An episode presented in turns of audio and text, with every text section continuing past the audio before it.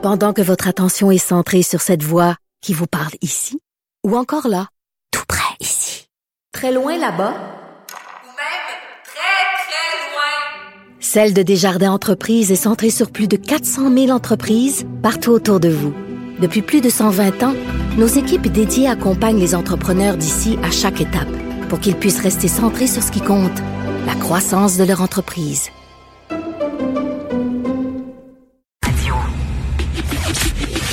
Le, commentaire de Mathieu Boccoté, dépensé pas comme les autres. Ah, Mathieu, bien sûr, toi aussi, tu veux y aller de ton bilan de l'année 2020. Oui, oui, ben, c'est l'exercice à la fois euh, amusant et obligé au terme d'une année aussi chargée que la nôtre. Donc, je me suis permis. Alors, c'est c'est une année dont les, éléments qui, euh, qui les, éléments qui se distinguent, qui remontent à la surface, sont assez évidents, mais je ne m'en voudrais de ne pas les noter assez clairement.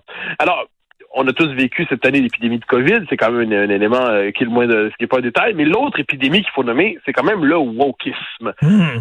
Et c'est une, euh, je pense que c'est un élément qui nous aura marqué cette année depuis quelques mois. En fait, on voyait ça venir depuis des années. Hein. Je me rappelle, je pense octobre 2019, Barack Obama s'inquiétait de la culture woke qui était, était de plus en plus présente sur les campus. On avait vu ce qui s'était passé à Evergreen. On avait vu ça tout ça aux États-Unis et on continuait de penser qu'on était un peu immunisé contre ça, que c'était des délires américains, euh, à la rigueur qu'il y avait peut-être un peu de bon dans tout ça. Et là, ce que ce qu'on a vu, me semble-t-il, depuis quelques mois, c'est à cause bon des, des, des, technologies nouvelles, de l'américanisation des mentalités, euh, du contexte de l'époque qui est la nôtre, cette espèce d'épidémie idéologique qui fait en sorte qu'il pousse les gens à se transformer en indignés permanents, en professionnels de l'indignation hyper sensibles, euh, abreuvant d'insultes tous ceux qui ne pensent pas comme eux pour ensuite se victimiser dès qu'on leur répond avec une pichenote. Euh, alors ça, c'est quand même amusant. Ça, eh bien, on, on l'a vu véritablement j'ai l'impression que ça va continuer. Il y a dans la population un début de, de réponse, mais le fait est que cette espèce d'épidémie est dominante, à, à fonder de nouvelles normes, disons ça comme ça, dans notre système culturel, dans notre système universitaire, en partie dans notre système médiatique. Donc, cette tendance, elle euh, s'impose et elle s'imposera de plus en plus violemment, je crois, sur le plan idéologique, là, pas sur le plan physique, euh, dans la, les la prochaine année, dans les prochains temps, sur le mode de l'accusation permanente. Donc, je crois qu'on n'en a pas fini avec le wokisme, hélas, et 2020 aurait été l'année de la propagation de l'épidémie. Deuxième élément qui me semble assez important, mais là, on, est plutôt dans le domaine des bonnes nouvelles. 2020, c'est aussi le retour de la question linguistique dans la politique québécoise. Hmm. Alors, ça faisait des années que la question linguistique avait quitté le portrait, on n'en parlait plus. Euh, ou alors, c'était une, passion, euh, c'est une passion réservée à la Société Saint-Jean-Baptiste. Donc, on ça faisait un bon travail, mais un travail un peu seul. Et là, il y a comme une prise de conscience de la situation de Montréal, de la situation de Laval, euh, de tous les facteurs qui influencent cette anglicisation donc, que ce soit le fait que le Canada travaille à nous angliciser, qu'on réussisse pas à intégrer suffisamment les immigrants français, donc c'est un facteur d'anglicisation. On voit que ce qui s'appelait le West Island aujourd'hui s'étend à l'ensemble de l'île à bien des égards, euh, s'étend à Laval aussi. Et il y a une prise de conscience linguistique, et ça, ça nous a conduit presque à 2021 à certains égards. C'est-à-dire, est-ce que 2021 sera l'année où, après la prise de conscience, il y aura la, les gestes politiques attendus? Je note hmm. que 2020, c'est aussi, soit en passant, cette prise de conscience, elle s'est cristallisée dans un ouvrage dont on a souvent parlé à ton émission, Pourquoi la loi 101 est un échec de Frédéric Lacroix, qui est probablement le portrait le plus fin, le plus exact, le plus documenté de la situation linguistique au Québec depuis un bon moment. Donc, on, pas, les deux premiers éléments qui me viennent à l'esprit avant qu'on passe aux autres, donc c'est cette épidémie idéologique et de l'autre côté, ce, renouveau linguistique qui euh, relève des bonnes nouvelles de 2020. Et aussi le soubresaut de la nation, après, après le, le, le, le dictat de la mondialisation à tout prix on s'est rendu compte que rien ne vaut mieux qu'une nation forte pour euh, pour faire face justement à, des pandémies, par exemple entre ah ben oui, ah ben, absolument. Moi, je pense que ça, c'est ce qu'on appelle la, de manière un peu un peu un peu savante la, la, la fonction protectrice du politique, c'est-à-dire on, on depuis vivre quoi depuis la fin de la guerre froide essentiellement on nous disait que l'idéal c'est l'abolition des frontières l'abolition du politique l'abolition des États la libre circulation intégrale dans le monde une espèce d'utopie libre-échangiste généralisée à, tous les domaines de l'existence. Et là boum on constate que l'homme l'être humain a besoin d'être protégé dans des situations de crise. Il a besoin d'une communauté à laquelle s'associer une communauté sur laquelle euh, trouver protection des frontières qui protègent des frontières qui civilisent. Et des frontières, il y en a toujours d'une manière manière ou de l'autre. Les frontières, vous les avez euh, soit devant le, devant votre immeuble, vous les avez à votre pays, vous les avez à l'aéroport, vous les avez toujours quelque part d'une manière ou de l'autre. Et eh bien, ce qu'on constate cette année, c'est qu'on ne peut pas vivre sans ces frontières protectrices. Par ailleurs, euh, soyons quand même, évitons l'optimisme exagéré c'est aussi une année qui aura permis par ailleurs aux forces déterritorialisantes, là, aux forces du nouvel empire numérique, de s'étendre comme jamais. C'est l'année des GAFAM, c'est l'année de toutes les puissances de la souveraineté numérique qui traitent les États comme des mmh. comme quantités négligeables. Et là, la, question de la démondialisation qui est amenée en politique, euh, ici, euh, Paul Saint-Pierre Plamondon en a parlé euh, pas mal. En France, on en parle aussi. La démondialisation, ça ne veut pas dire qu'on veut on veut avoir un réflexe nord-coréen puis on s'enferme chez soi. Évidemment pas. C'est simplement dire qu'un pays doit conserver une capacité industrielle, économique, capacité financière, une capacité d'autonomie, surtout pour traverser les périodes de crise et fixer lui-même ses orientations. Ça aussi, ça pourrait intéresser, me semble-t-il, le discours et l'action du gouvernement Kakis dans la prochaine année. Tout à fait. D'ailleurs, euh, pour ce qui est des frontières, un petit livre que les gens peuvent lire, tiens, dans le temps des fêtes, de Régis Debré, Éloge des frontières, qui, qui ah, est un, ah, j'ajouterais que Régis Debré, tu as tout à fait raison, Éloge des frontières, un très beau livre. Et lire Régis Debré, en général, c'est jamais trop une mauvaise idée. Hein, euh, c'est probablement un des meilleurs philosophes français, un philosophe qui a une plume d'écrivain, ce qui est encore mieux. Donc, euh, c'est pas un constructeur de système pénible. Hein. Euh, le drame de certains philosophes, c'est de, construire un, système dans lequel ils vont pouvoir se projeter pour s'asphyxier en ayant l'impression d'avoir atteint les hauteurs de la pensée. Non, c'est pas le cas. Régis Debré prend l'histoire, la matière de l'histoire. Il s'en est mêlé quand il était plus jeune. Hein. Il était happé par l'histoire, par c'est courant. Et là, ce qu'il cherche à faire, c'est comprendre le changement de civilisation qu'on vit. Il cherche à le comprendre donc d'un livre à l'autre. D'ailleurs, il a publié cette année ses mémoires, euh, des très très très réussis. Euh, je pense que c'est d'une époque l'autre, si je me trompe pas sur le titre. Je le lis juste à côté de moi. Oui, d'un siècle l'autre, pardon. Alors, euh, il, y a, y a ce sentiment d'un monde qui bascule et il cherche à comprendre. Et c'est probablement un des exercices intellectuels les plus stimulants qui soient, à mon avis, c'est-à-dire on sent qu'on bascule d'une époque à une autre. On sent qu'une civilisation qui se défait puis quelque chose d'autre apparaît, mais on ne comprend pas toujours la portée de ce qui arrive. C'est l'espèce de réflexe euh, de toujours se dire ben c'est pas si grave, puis c'est un détail, puis ça compte pas, puis c'est pas si important, puis l'humanité a toujours changé.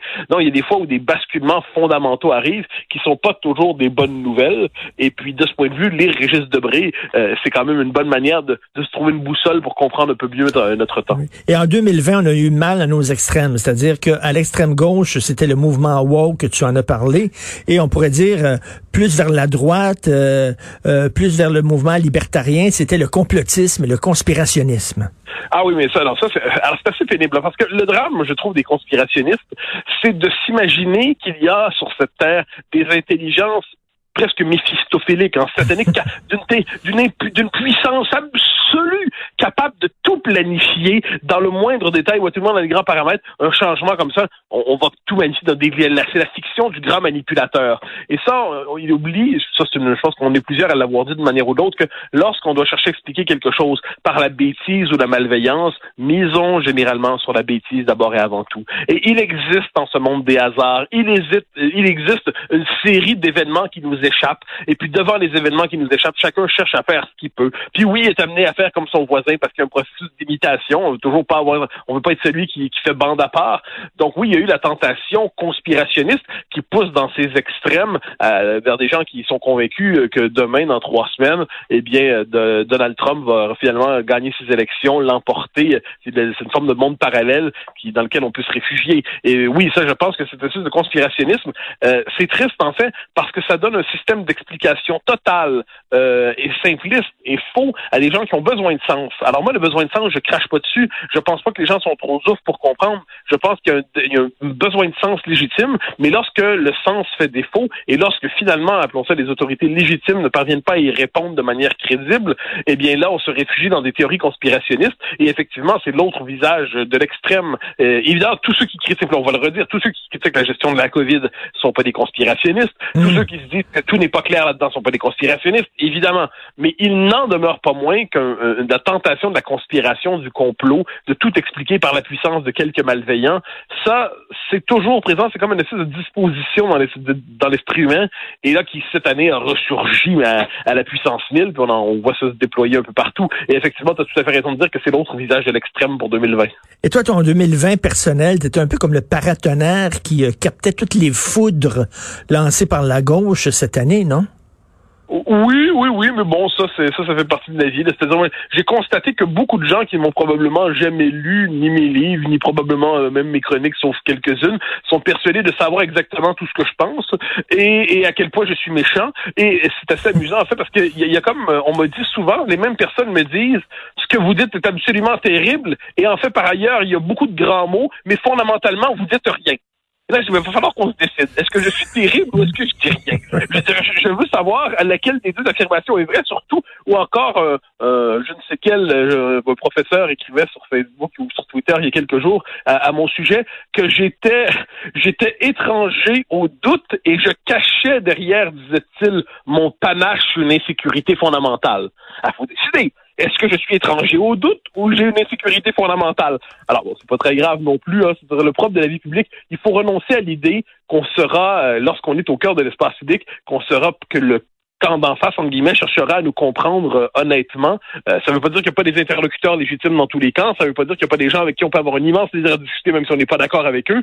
Mais la tentation de la rumeur publique, la tentation du lynchage public, la tentation de la diabolisation, des gens qui se répètent sans arrêt euh, des, des, des, des, espèces de bob, euh, des, des, des, calomnies, mais qui s'enroulent en elles, puis il y a une espèce d'effet boule de neige, puis là, la calomnie devient le, cette image faussée devient l'image qui est projetée de nous dans l'espace public. Bon, ben, ça fait partie de la vie, n'en pleurons pas, acceptons-le, faisons face, et puis continuons à vivre heureusement néanmoins. Non, mais c'est le prêt à payer d'être de, de, connu. On, il y a comme un moi, j'ai un Richard Martineau à côté de moi, là, puis il y, a des gens des fois qui parlent de lui, puis c'est absolument pas moi, mais c'est lui. Donc, tu vas traîner une, image avec toi maintenant. T'es pogné avec un double que tu vas traîner partout où tu vas aller, qui est l'autre Mathieu Bock côté que les gens croient connaître, mais qui connaissent pas. Et écoute, c'est pas, pas très grave, on s'y fait, on traverse l'existence. Et euh, écoute, en terminant, Noël, c'est quoi pour toi la période des fêtes? Mathieu? Bah alors, cette année, euh, l'essentiel, c'est normalement la possibilité de se rassembler avec nos proches. C'est normalement la fête se pose toujours sous le signe de la réconciliation, même les familles les plus disjointes, qui heureusement pas, mon, euh, pas notre cas, euh, à Noël cherchent à se revoir, comme si les êtres humains voulaient se réconcilier, voulaient s'unir, voulaient, au-delà des tempêtes qu'ils traversent, l'occasion de, de, communier ensemble. Évidemment, il y a une dimension euh, euh historique, religieuse. pour les uns, oui, pour les autres, non, mais sur le plan historique, évidemment. Et je pense que c'est un marqueur aussi chaque année d'une certaine tradition, de certains rituels, d'un univers mental, de, de, la, possibilité pour les êtres de communier et euh, en penser, communier en famille, que ça rassembler ensemble, puis signe à la fois du bonheur et tout en sachant aussi que c'est l'occasion de faire le bilan cette année d'une espèce d'étrange année, très pesante année. Mais non, non, moi c'est une fête que j'ai toujours bien aimée et c'est l'occasion de chanter 500 fois par semaine Minuit chrétien à tous ceux qui veulent l'entendre et même à ceux qui veulent pas l'entendre. Ça aussi c'est un plaisir de se me prive pas. merci, et merci d'être à l'émission régulièrement puis euh, sur une note personnelle, euh, tu es un ami, je veux dire, tu es un ami très cher et c'est un privilège de te connaître. Merci beaucoup Mathieu Bocoté. Ben, de même, au grand plaisir. Salut, on se reparle en 2021.